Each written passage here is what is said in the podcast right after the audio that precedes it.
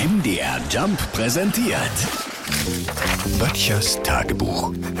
Notizen aus der Provinz. Wir hier draußen auf dem Lande sind ja von Haus aus tierlieb. Und hier meine ich nicht nur die, die alle niedlich finden, sondern eben auch die, die keine große Lobby haben. Auch wenn es unter denen welche gibt, die es einem wirklich echt schwer machen, sie zu mögen.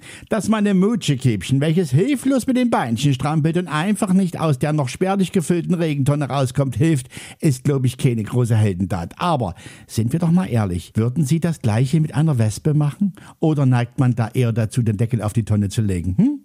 Naja, sie nerven, ich geb's zu. Und es sind zweifellos dieses Jahr besonders viele. Immer öfter muss sogar der Schädlingsbekämpfer gerufen werden, weil man der Vielzahl nicht mehr Herr wird aber auch die können nicht immer helfen. Von den etwa 463 Wespenarten dürfen nämlich nur zwei bekämpft werden. Die deutsche und die sächsische Wespe. Davon habe ich auch zum ersten Mal gehört und mich gefragt, was ist der Unterschied zwischen der deutschen und der sächsischen Wespe? Es gibt nur eine Erklärung. Das Habitat der deutschen Wespe ist der Pflaumenkuchen, die sächsische Wespe dagegen findet man eher am Maschendrahtzaun.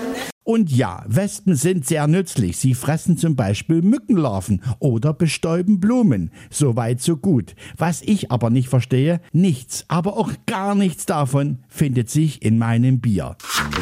Böttchers Tagebuch. Jeden Morgen um 7.40 Uhr und 9.20 Uhr in der MDR Jump Morning Show mit Sarah von Neuburg und Lars Christian Kade. Alle Folgen auch als Podcast auf mdrjump.de.